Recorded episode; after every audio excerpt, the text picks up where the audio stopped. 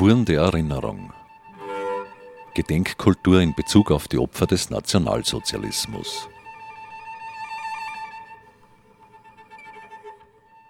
Schönen guten Tag, mein Name ist Bernhard Mühleder und ich bin Mitarbeiter der KZ-Gedenkstätte Mauthausen.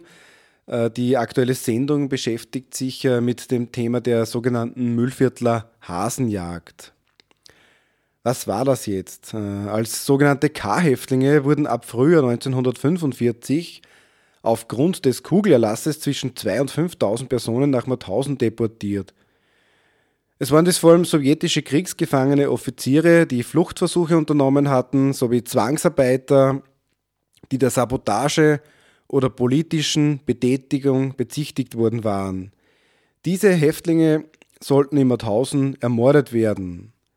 Zumindest 350 von ihnen äh, exekutierte die SS. Der Großteil wurde aber, ohne dass sie regulär als Häftlinge verzeichnet wurden, im durch elektrischen Stacheldraht und Steinmauer vom übrigen Lager isolierten Block 20 einfach dem Sterben überlassen.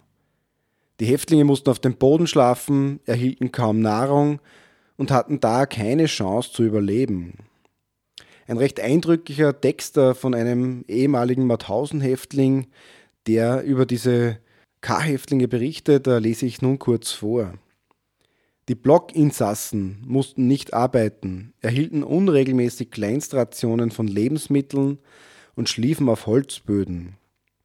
Während des Tages mussten die K-Häftlinge sogenannte Leibesübungen wie Gänsemarsch, Kriechen, Robben, Springen, Laufen und so machen. Eine ärztliche Versorgung gab es nicht. Offiziell sollten diese Häftlinge erschossen werden, sie wurden aber hauptsächlich zu Tode misshandelt oder man ließ sie verhungern. Die Lebensdauer eines Häftlings hier betrug nur wenige Wochen. In den Wintermonaten starben täglich 20 bis 30 und mehr. Ein recht eindrücklicher Text, der die Situation wirklich sehr gut beschreibt. Ähm, im Jänner 1945 äh, wurden dann weitere 17 sowjetische Offiziere eingewiesen. Unter ihnen befanden sich der Oberstleutnant Nikolai Laschow, Oberst Alexander Isopov, Oberst Kirill Tschubtschenko und Hauptmann Gennady Mordoschew.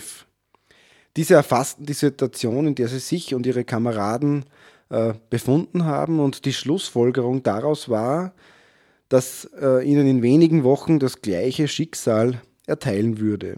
Und aufgrund ihrer mitgebrachten Informationen, dass die sowjetische Armee sich auf polnischem Boden befand und in Ungarn bereits den Kampf um die Befreiung Budapests einleiteten, dass die Alliierten die deutsche Grenze überschritten haben und dass Mauthausen sich nicht sehr weit weg von der Protektoratsgrenze befinde, fasst man einen Entschluss nämlich Flucht. Da das KZ-Lager sich in Österreich befindet und die Bevölkerung vorwiegend katholisch eingestellt ist, erhoffte man sich bei der Flucht Unterstützung. Und so wurde ein Plan gefasst. In der Nacht vom 28. auf den 29. Jänner 1945 auszubrechen. In der Nacht zum 27. Jänner wurden 25 Blockinsassen, vor allem jene, die sich körperlich noch in einer besseren Verfassung befanden, von der SS abgeholt und erschossen. Unter diesen befanden sich die Organisatoren dieses Ausbruchs. Der Ausbruch wurde aber nicht aufgegeben, sondern auf den 2. Februar 0.50 Uhr verschoben. Bewaffnet mit Pflastersteinen, Feuerlöschern, Seifen und Kohlestücken griffen sie die Wachtürme an und warfen feuchte Decken über den elektrisch geladenen Stacheldraht. Der dadurch herbeigeführte Kurzschluss ermöglichte es ihnen, die Lagermauer zu überwinden. Wegen ihres schlechten körperlichen Zustandes brachen viele Flüchtende bald zusammen. Andere starben im Kugelhagel der SS-Wachmannschaften. 419 Personen, wahrscheinlich 419 Personen, gelang es zu entkommen. Ganz genaue Zahlen gibt es hier nicht. Die im Block 20 zurückgebliebenen Schwerkranken ermordete die SS noch in derselben Nacht. Und gleichzeitig leitete sie eine Großfahndung ein, an der sich neben SS, Gendarmerie, Wehrmacht und Volkssturm auch zahlreiche Zivilpersonen aus dem lokalen Umfeld beteiligten. Fast alle Geflüchteten wurden wieder aufgegriffen. Die meisten wurden noch an Ort und Stelle ermordet. Die übrigen im KZ Mauthausen. Diese Such- und Mordaktion wurde zynisch als Müllviertler Hasenjagd bezeichnet. Mit Namen sind heute nur acht Menschen bekannt, die diese Mordaktion überlebt haben. Es ist aber davon auszugehen, dass wenige mehr überlebt haben.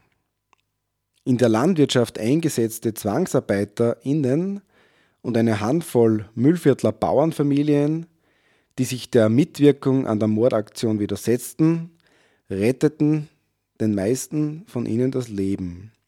Andere wiederum beteiligten sich an den Verbrechen an den Geflüchteten.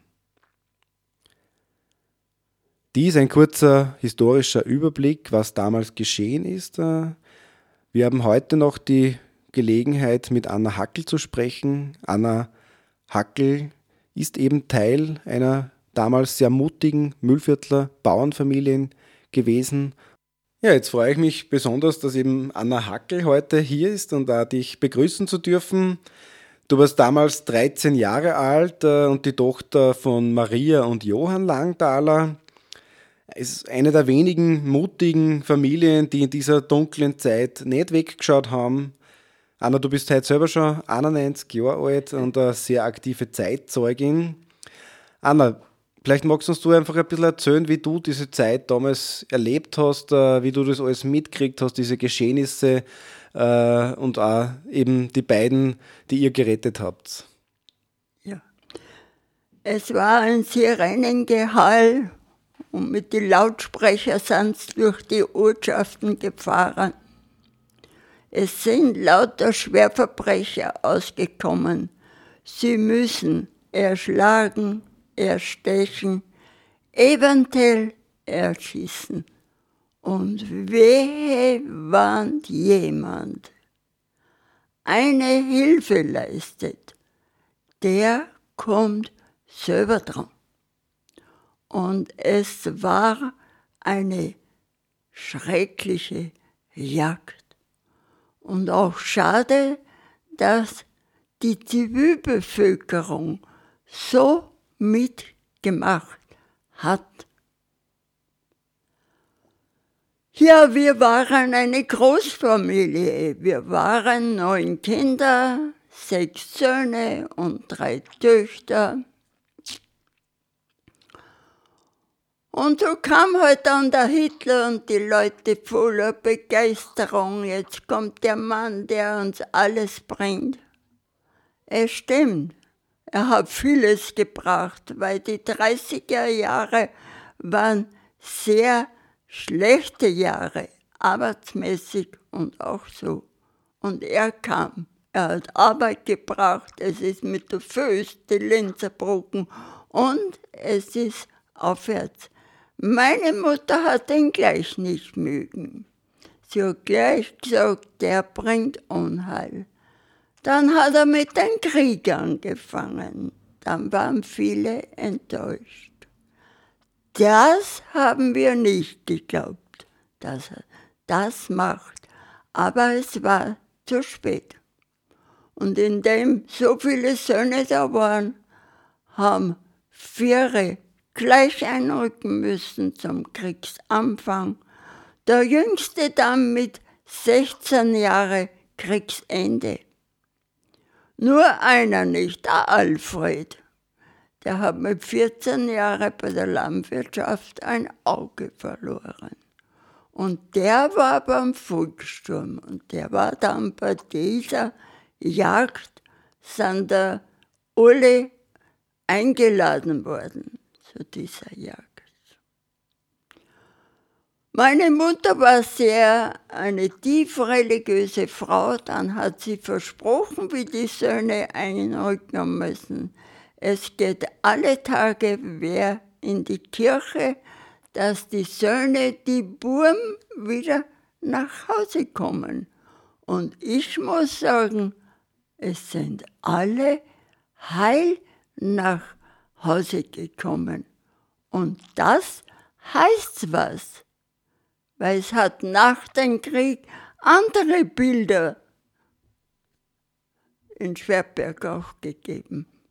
Gar keinen Fuß, einen Fuß, eine Hand, Kopfverletzungen und viele überhaupt nicht mehr. Und die unseren alle. Dann kam eben der 2. Februar. Meine Schwester, die Maria, ging in die Kirche.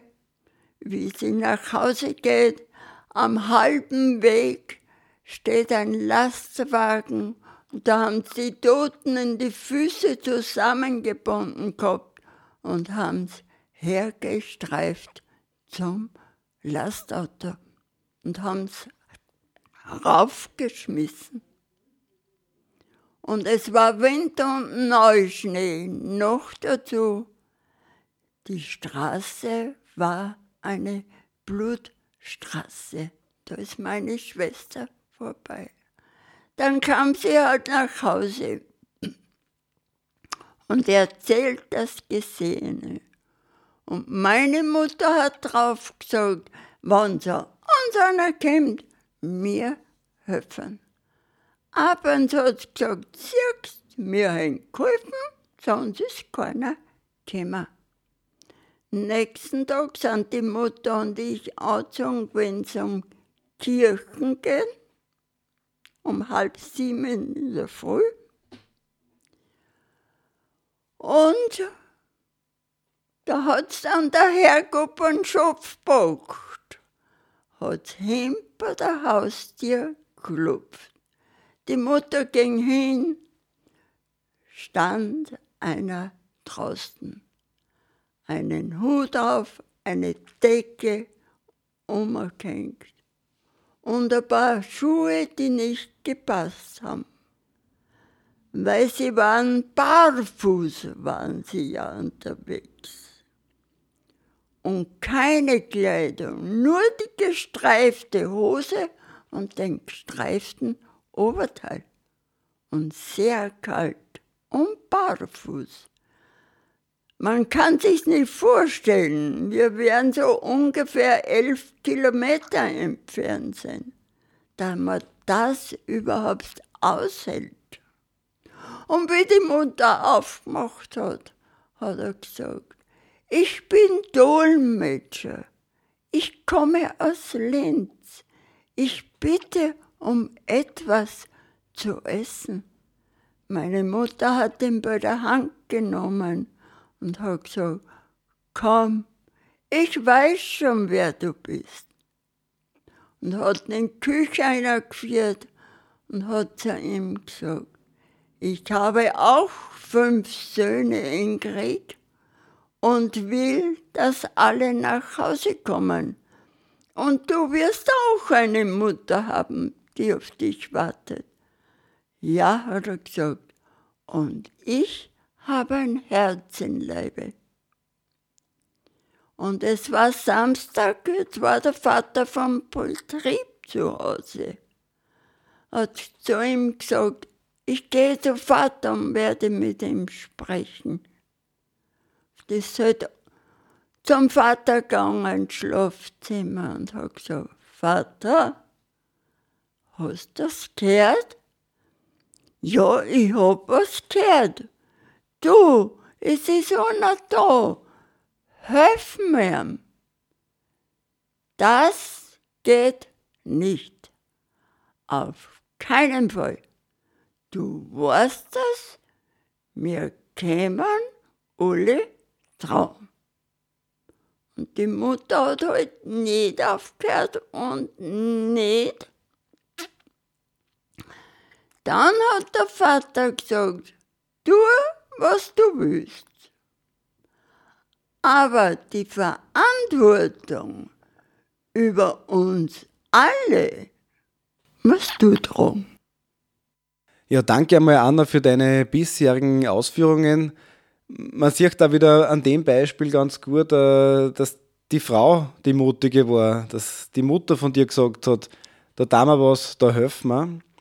Äh, es kommt ja sehr, oft so eigentlich außer bei so Helfergeschichten auch. Ähm, aber ich würde einfach bitten, genau, erzähl unseren äh, Zuhörern einfach weiter, wie es weitergegangen ist. Und der ist mitten in der Küche gestanden. Zuerst hat er die Wand abgeschaut. Er hat auch nicht gewusst, wer wir sind, ob der Hitler herinanhängt. Und der ist bei uns nie herinnengehängt, weil Mutter hat ihn nicht mögen, dann hängen wir nicht einer, dass ich nicht besiege. Und dann hat er zu mir gesagt, Tochter, ja. Und früher haben wir Landwirtschaft gehabt, meine Schwester, die Maria, hat gerade die Milchmaschine zusammengestellt, weil früher hat man alles händisch machen müssen. Heutzutage wird nur mehr am Knopf gedruckt und geht was. Das war da so mal anders. Auch Tochter? Ja.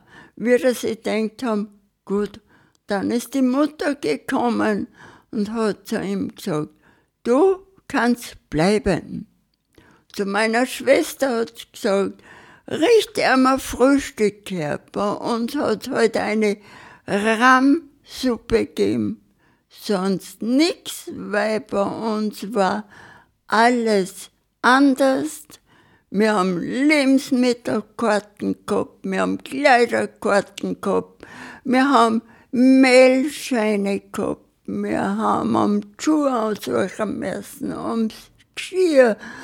Es hat ohne Schein und Punkte nichts gegeben.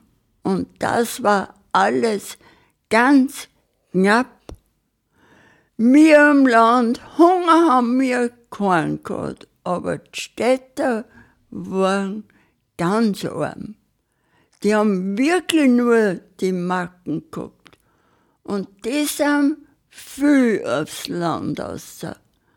Bitte euch, ein bisschen was. Wir können nicht mehr. Wir haben so viel Hunger.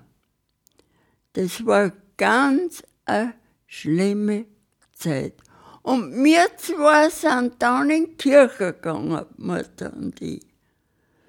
Mein Bruder, der Freier, war die halbe die Nacht eh unterwegs bei der Suchaktion und hat gewusst, er muss in der Früh gleich wieder nach Schwerberg oben. Jetzt hat er sich im Wohnzimmer gleich aufs Sofa gelegt. Wir waren schon weg und dann hat er sich gedacht, da ist du wer in der Küche draußen. Sie sah auf und aus, ist er beim Tisch gesessen und hat gerade gegessen. Ist er aufgesprungen. Das auch falsche Leute, er gemeint, mir zwar, der jetzt mich erschießen. Der Fredel ist hin und hat gesagt, sitz nieder und iss weiter. Aber wo hast du deine Kameraden? Nix, Kameraden. Oh, du sprechen. Wie viel? Eins, zwei, drei oder? Weil immer bis fünf so Gruppen waren zusammen. Einen ja nie. Immer zwei bis fünf. In die Verstecke, wo sie sie verschlafen haben. Nein, nix. Oh, du sprechen. Na, einen. Und wo? Ach, im Wald spazieren. Na, na, sagt mein Bruder. Wo hast du Kamerad? Ach, in Heu schlafen. Weil die zwei haben sie ausgemacht. Ich gehe klopfen, er konnte etwas Deutsch wenn schlechte Leute ich Krawall machen, dann gehst du weiter. Wenn gute, ich leise. Aber wenn man gleich erschlagen hat oder irgendwas gemacht hat mit ihm, hätte er keinen Krawall machen können. und der zweite wäre so und so nicht weit gekommen. Ja, jetzt hat meine Schwester den zweiten Abends auf am halb unseren Essen. Abends haben wir wieder was aufgebracht. Am Sonntag gingen Töten und in die Kirche und wir mal über den Berg runtergingen, kommt eine Schar SS mit die Hunde. Mein Gott, hat da gesagt.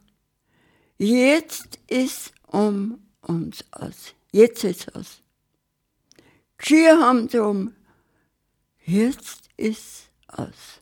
Wissen Sie es da mal ja was gegeben haben wir halt ein Stück auf entfernt gewesen, dann hat sie mich bei der Schulter genommen und hat gesagt, Nani, und du musst heim. Du musst uns jetzt Leben retten und du. Ich geh nicht heim. Ich nicht. Und du musst. Und was sollte man tun? Skiaberrammer und mit Hai und Stroh vermachen. Jetzt bin ich halt zurückgerannt. Ich muss aber denen führen. Weil ich hätte nicht Ausnahme oder über die Wiesen, weil wir so viel Schnee gehabt haben. Jetzt bin ich halt zurück. Und dann gerade das erste Haus rund um das das und Tondommer und der Große ist mitten auf der Straße gestanden und hat mich voll angeschaut. Hat gesagt, nun Kleine, wohnt da jemand? Na, hab ich gesagt, da wohnt niemand. Und dann bin ich halt gerannt und gerannt heim. Meine Schwester war noch daheim. Eine bei der Tür. Sie war eine Maria, aber früher hat man Mirzel gesagt. Mirzel. Schnell. Geschirrüberrammer. Und wir müssen's mit Hai und Stroh vermachen. Jetzt haben wir halt auf Geschirr her. Jetzt kommt es mit die Hund. Und rührt euch ja nicht. Und dann haben wir halt Hai und Stroh über sie drüber. Sind wir runter. Nach einer Zeit sind sie gekommen, Haus umstüllt und haben das ganze einer ist im Wohnbereich mit dem Hund einer. Die anderen haben die Scheune und alles durchfützt. Ehrlich gesagt, es ist uns heute noch ein Rätsel, dass die Hund nichts geschnuppert haben. Ja, man sieht, Anna, bei euch in der Familie, da waren die Frauen die Mutigen deine Mama und dann auch du und deine Schwester, du bist ja heim bei der SS vorbei, ihr habt dann das so weit einmal aufbereitet, äh, dass im besten Fall die zwei nicht gefunden werden. Ja, aber jetzt wird schon langsam ist eng geworden, gell? Du hast ja gesagt, du hast dich gewundert, wie das überhaupt gegangen ist, dass die nicht gefunden worden sind. Äh, wie ist dann weitergegangen? Ja, sie haben mit den Gabeln und alles ist eingestochen worden, weil sie ja gesucht haben und haben es nicht gefunden. Fünf haben es bei Nachbarn aus, die haben es mehr unser Gasthaus, haben es zu unserem Wirt hergebracht und mit dem Kopf zur Mauer und mit der Bixen hin und her gegangen. Aber ich muss sagen, in Dorfwinden hat es keinen Toten gegeben. Außerhalb hat sie viel angespült, sehr viel. Und nachher sind Töten heimgekommen, weil die haben wieder weitergezogen. Die haben dann auf dem Heilbund zu den zwei haben gesagt, wir spürten, wie Hund und SS über uns drüber. Drum, es ist ein Wunder, und wir haben halt wirklich so viel Schutzengel gehabt, die ganze Zeit, dass sie es wirklich nie gefunden haben. Ja, der Sonntag ist vergangen. Am Montag haben die Mutter und ich wieder in die Kirche gegangen. Und mein Bruder, der Frel, war schon wieder, den haben sie schon wieder geholt. Der war schon in Schwerberg. Und er hat gewusst, dass wir zwei runterkommen. Jetzt hat er uns angepasst. Er hat gesagt, wenn halt noch nicht wieder heimgegangen, Albi und Albi. Und was sollte man? Bei heute müssen wir die ganzen Häuser am Kopf stellen, weil nur ein angehen. Jetzt bin ich, ja, was sollte man heute tun mit dir? Das ist ober von Heubun und am Hausboden abfällt. Natürlich, wenn sie es durchgefunden hätten, dann war man fällig gewesen weil am Hausboden hätten sie einer müssen und zweimal wird stirn. Das hätte uns niemand mehr geglaubt. Und der Frell hat gesagt, ich schaue, dass ich zu der Gruppe komme, die erwenden geht und dann wird mir was einfallen. Und das war. Wie sie zu unserem Haus gekommen haben, hat der Frell gesagt, geh, Mona, kommt einer. Wir waren recht mit einem guten Most berühmt. Bei uns ist eh keiner. Und Mutter hat Brötchen hergekriegt, jetzt haben sie Jausen und Most getrunken und haben nicht gesucht. Die Suchaktionen waren dann zu Ende.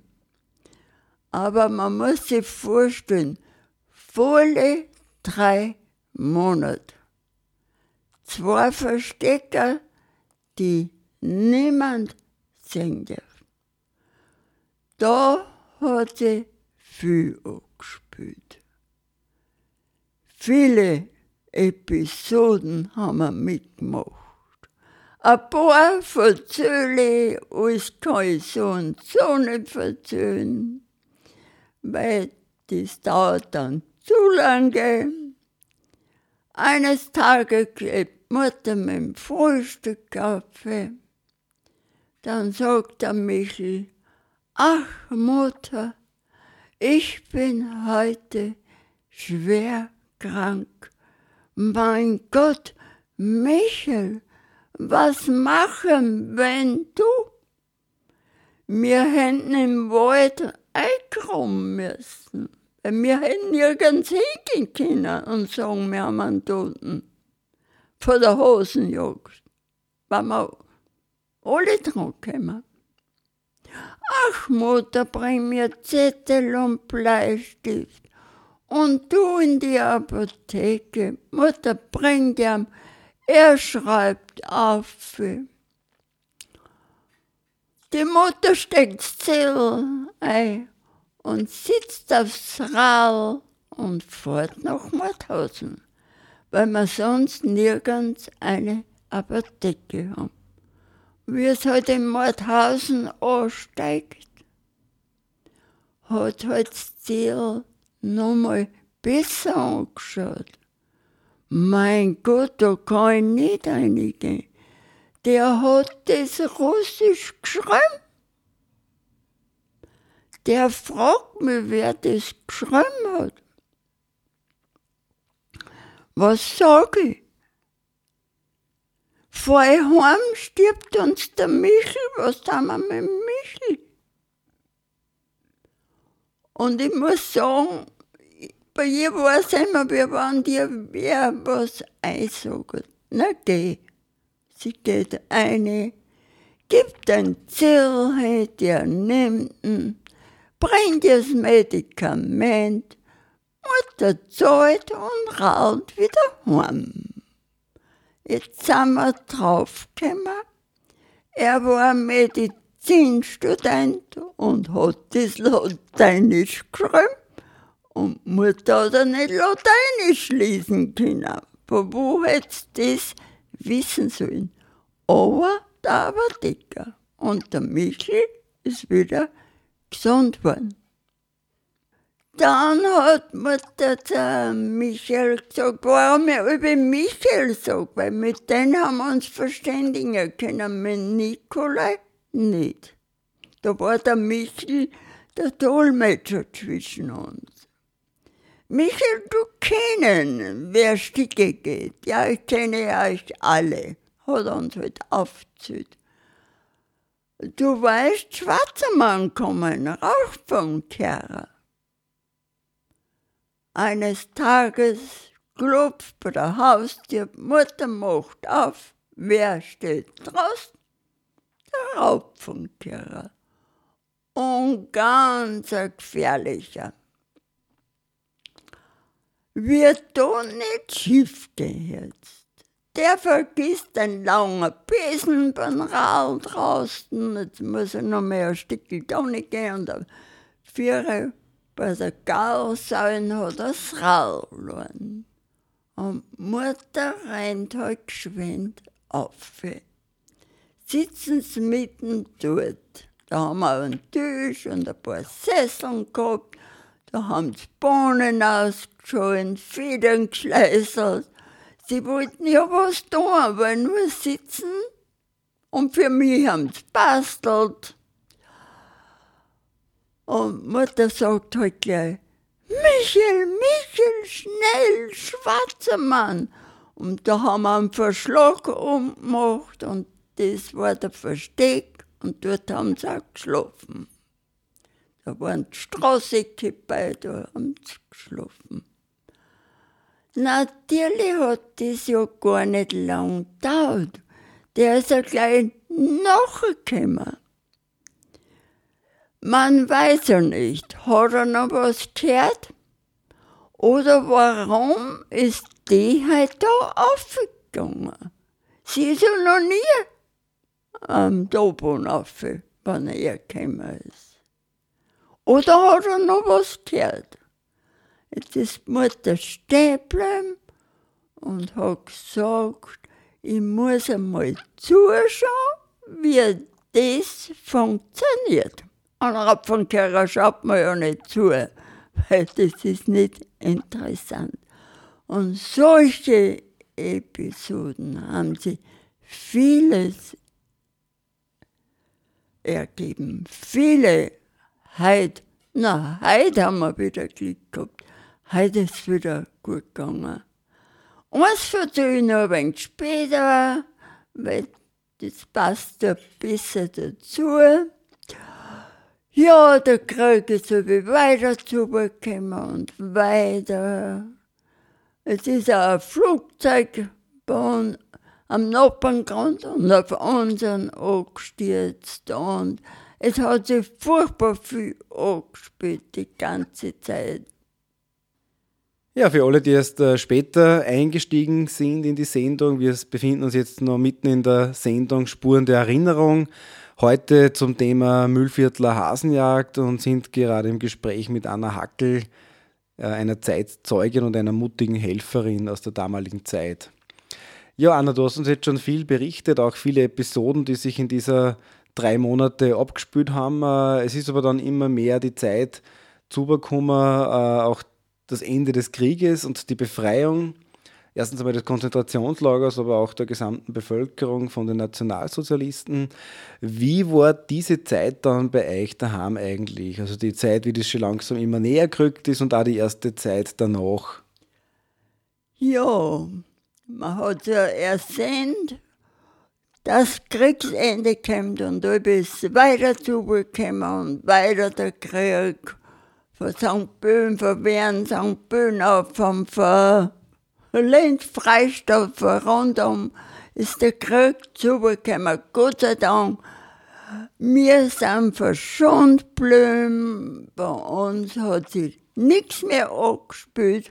Dann war halt die Befreiung von Amerikaner, er hat Lager befreit und äh, Michel hat eh immer gesagt, gut, wenn Amerikaner kommt, auch für uns. Weil es war auch für sie besser, wenn Amerikaner uns befreit. Ja, und dann war die Befreiung, oft sind wir halt mit ihr, haben wir es fest angezogen, weil da war die Buben, haben wir es fest hergekriegt und dann sind wir in die Kirche gegangen mit ihr und zum Fotograf. Da gibt es halt dann ein Foto, wo nur die zwei und die Familie, die was dabei war, bei der Rettung um sind. Ja, und nachher sind sie noch einen Monat da geblieben.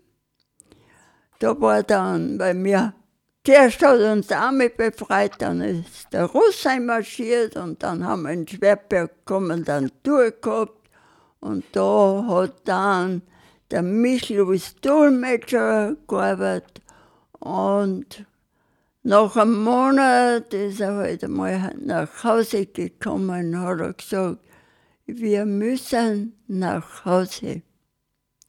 Mit schweren Herzen war der Abschied. Michael schrieb uns einen Brief, da wir halt die Familie haben, da wir das Leben gekriegt haben und einen Namen Michael Ryczimski und Nikolai Zemgolo und halt, hat halt alles eingeschrieben, wie es war. Und dann kam halt wirklich der Zeitpunkt zum Abschied. Weil die Mutter hat ja, wie gesagt, ich habe nicht sechs Buben, sondern acht. Die zwei haben zu uns gehört. Wir sind eine Familie geworden. Ja, und wir ganz zum Schluss oft hat der Michel gesagt, wir werden uns hören. Und nichts mehr haben wir gehört von ihr. 19 Jahre haben wir nichts mehr gehört von ihnen. Und dann durch einen reinen Zufall meine Brüder sind alle nach Hause gekommen. Die Jüngeren haben erst Berufe erlernen müssen, weil sie so jung einrücken haben müssen. Und einer ist Steinmetzmeister geworden und hat dann einen Betrieb gehabt. Und der hat dann das Denkmal vom General von dieser Gruppe den haben sie in Mauthausen lebendig vereist.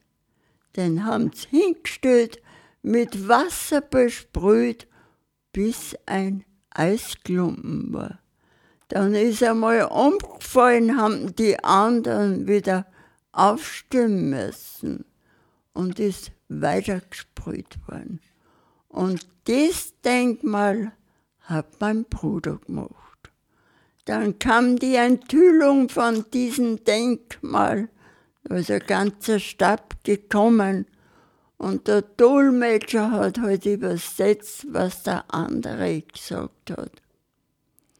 Schrecklich, was hier passiert ist.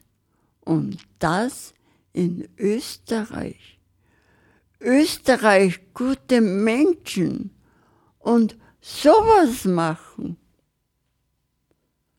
Und mein Bruder hat drauf gesagt, es stimmt, es war nicht schön. Aber es war Krieg. Und Krieg ist nie schön. Aber, hat er gesagt, es hat auch andere Menschen gegeben, die zwei das Leben gerettet haben. Ja, haben Sie Beweise? Haben Sie Beweise? Und der Louis hat einmal gesagt, geh Mutter, dein Brief von Michel, gib's mir, vielleicht brauche ich ihn einmal. Jetzt hat er es mitgenommen ins Haus, hat er den Brief lesen lassen. Na, Brief mitnehmen. Na, sagt der Louis, das ist Dokument. Den gebe ich nicht her. Jetzt haben sie halt dann dabei was abgeschrieben, die Namen und Der Louis hat von dieser Begegnung zu Hause nichts erzählt, weil wenn wir über die zwei zerriet worden sind in der Familie, haben wir natürlich gesagt, mei, die zwei sind auch nicht dankbar. Jetzt haben wir unser Leben aufs Spiel gesetzt, weil wir waren alle dran gekommen. Und sie möchten sie gar nicht. Oder sie leben eh nicht mehr.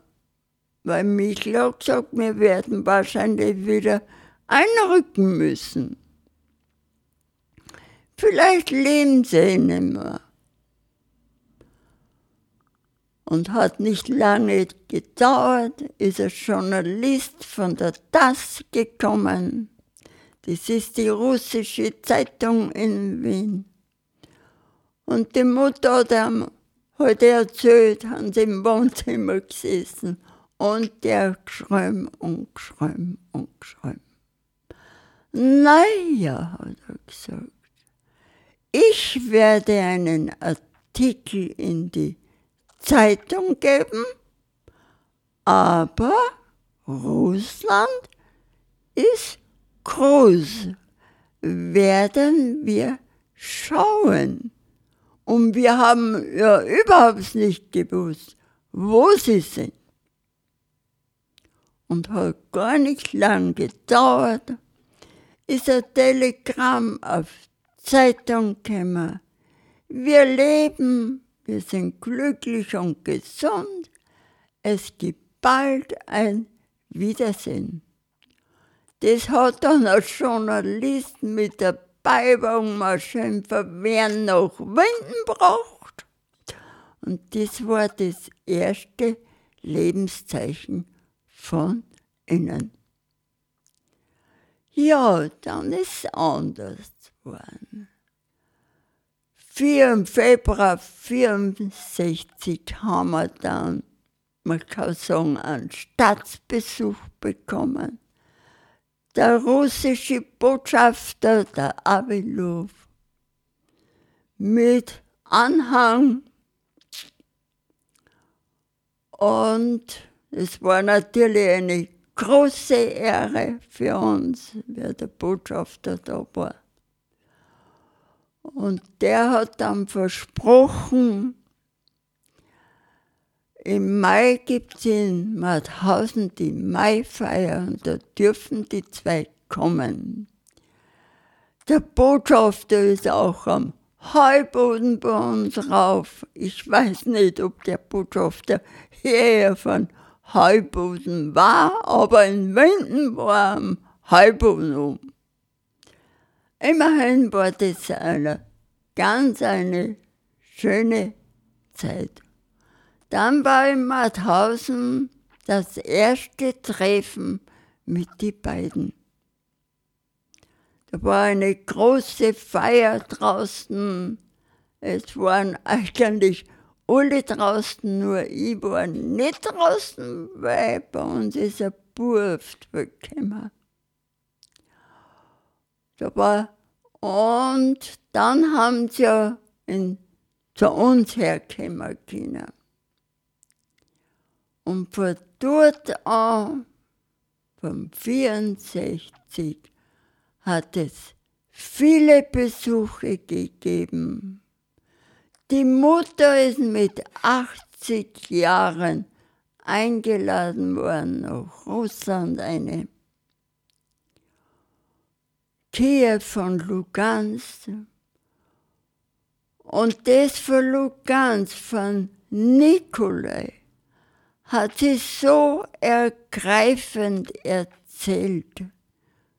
Diese Begegnung mit dieser Mutter von Nikolai. Mein Gott, hat sie gesagt, das Weibe hat mich fast zerdrückt. Sie ist mit meiner Mutter über eine Stiege rauf. Da hatte sie eine Mutter Gottes stehen. Die zwei Frauen haben wir nicht reden können miteinander. Die war nicht russisch, die war nicht deutsch. Aber die Gäste. Und wir hat hingedeutet auf die Mutter. Und dann hat's die Mutter gedrückt. Und immer wieder und immer wieder. Und nachher haben wir erfahren, sie hatte acht Söhne und nur Nikolai kam nach Hause. Das muss man sich vorstellen, was das für die Eltern und besonders für eine Mutter ist. Du ziehst die Kinder auf, dann müssen sie in den Krieg und kommen nur mehr einer nach Hause. Und der war ja auch schon tot, weil der wäre ja auch nicht nach Hause gekommen. Drum hat sie die Mutter so gedrückt. Man muss ja sagen, in Österreich ist ja doch sehr lange Zeit nicht wirklich offen über den Nationalsozialismus als Ganzes und speziell auch über diese sogenannte Müllviertel Hasenau gesprochen worden. Das haben sie ja doch, wie du am Anfang schon erwähnt hast, auch viele Teile oder große Teile der Zivilbevölkerung einfach auch schuldig gemacht, bei diesem sogenannten Endphaseverbrechen auch mitgemacht. Man hat halt nicht so gern geredet drüber. Es war dann Anfang der 90er Jahre, wie ein junger Filmemacher Andreas Gruber mit seinen Recherchen begonnen hat und auf dieses Thema gestoßen ist. Äh, 1994 ist eben dann dieser Film herausgekommen, Hasenjagd. Vor lauter Feigheit gibt es kein Erbarmen bei euch als Familie zählt das so nicht, aber ich denke, ihr wart damals auch wichtige GesprächspartnerInnen für Andreas Gruber, für seine Recherchen beim Film. Und Anna, soweit ich das jetzt da noch in Erinnerung habe, äh, das war auch die Zeit, wo du dann eigentlich wirklich auch begonnen hast, äh, als Zeitzeugin aufzutreten, an Schulen zu fahren und auch das Gespräch eben mit jungen Menschen zu suchen. Ich kann mich selber auch noch erinnern, ich war damals, wie der Film rausgekommen ist, auch äh, 13, 14 Jahre alt, war in der vierten Klasse Hauptschule. Wir haben das Thema eben durchgemacht, wir haben Mauthausen besucht und äh, wir sind auch ins Kino gefahren nach Katzdorf, da kann ich mich noch ganz gut erinnern und haben uns den Film angeschaut, weil das war einfach so ein Highlight in diesem Jahr. Und der Film war in diesem Jahr auch der meistbesuchteste äh, österreichische Kinofilm, muss man sagen. Also wirklich, und ich möchte auch noch ganz kurz, eine ganz kurze Filmkritik vorlesen. Äh, ein nach authentischen Fakten gestalteter Spielfilm, der für das Grauen augenfällige Bilder findet, ohne sich in Gewaltorgien zu ergehen. Ein respektabler Versuch der Vergangenheitsbewältigung, der zum Nachdenken und zur Diskussion anregt. Und ich glaube, das macht der Film bis heute, aber genauso auch du, Anna. Und vielleicht magst du uns da auch noch ein bisschen was erzählen zu deinen Besuchen an Schulen, die du ja bis heute machst, auch, und deine vielleicht ja, speziellen Erlebnisse, die du auch in dieser Zeit mittlerweile ja doch schon bald 30 Jahre äh, erlebt hast. Ja, und eigentlich hat der Herr Gruber Juliet, der einen Film gemacht hat, weil es war eine stille Zeit. Es hat einfach niemand für den Thema reden wollen. Und wer so grober angefangen hat, haben mir auch so manche angeböbelt. Wieder fängt an, wieder lasst es gehen. Es wollte einfach niemand was hören. Und der Herr Gruber hat nicht locker lassen. Er war öfter bei mir und auch bei meine Geschwister, bei der Maria, bei Josef und Fredel. Und er hat sich gut, und er hat ihn auch gut gemacht.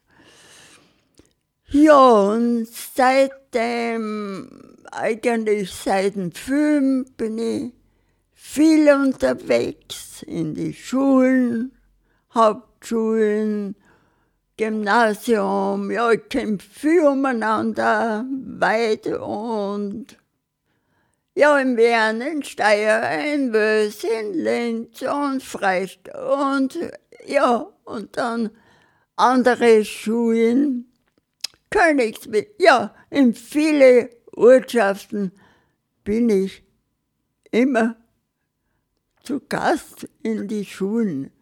Und ich muss immer sagen, die Schüler sind so aufmerksam,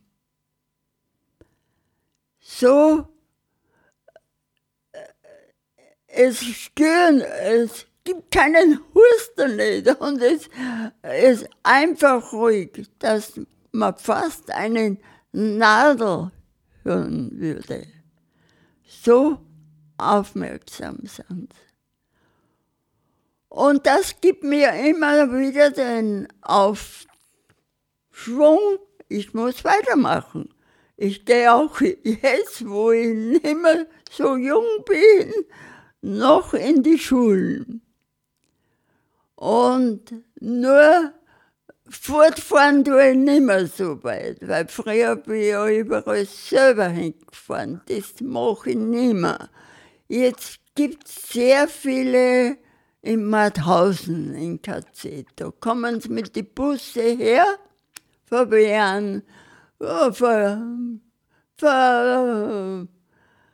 Bern, Salzburg und von Deutschland und von überall kommen sie mit den Busse her und dann erzähle ich halt diese Geschichte.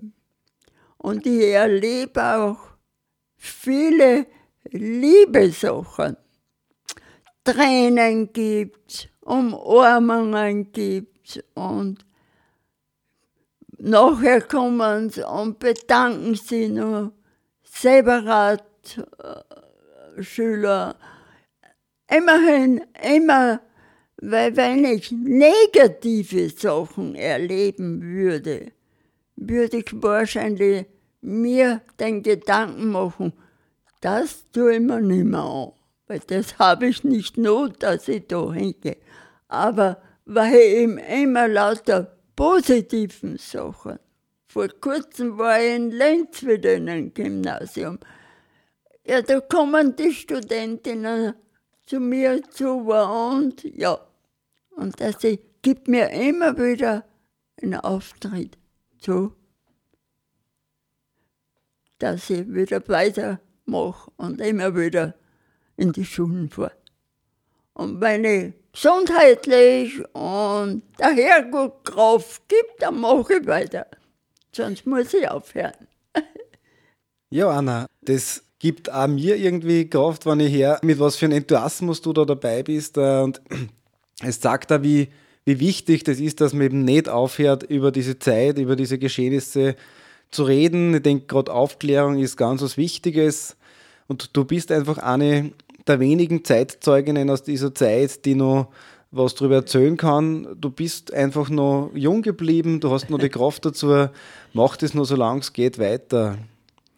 Ja, danke an unsere Zuhörerinnen im Radio für die Aufmerksamkeit, für das Zuhören und für, vielleicht ergibt sie ja nochmal für den einen oder die andere auch die Gelegenheit, die Anna wo live zu sehen, kennenzulernen. Es ist echt was Besonderes. Ja, danke fürs Zuhören an die Zuhörerinnen. Am Mikrofon äh, verabschiedet sich äh, Bernhard Mühleder von der KZ-Gedenkstätte Mauthausen mit einer weiteren Folge von Spuren der Erinnerung. Mein Gast heute im Studio war Anna Hackel, Zeitzeugin der sogenannten Mühlviertler Hasenjagd. Spuren der Erinnerung. Gedenkkultur in Bezug auf die Opfer des Nationalsozialismus. Die monatliche Sendereihe abwechselnd gestaltet von Bewusstseinsregion Mauthausen, Gusen, St. Georgen, Gedenkdienstkomitee Gusen, Gedenkstätte Mauthausen, Lern- und Gedenkort Schloss Hartheim, Mauthausen-Komitee Gallneukirchen und Enns, Papa Gruber Kreis, Plattform Johann Gruber und Perspektive Mauthausen.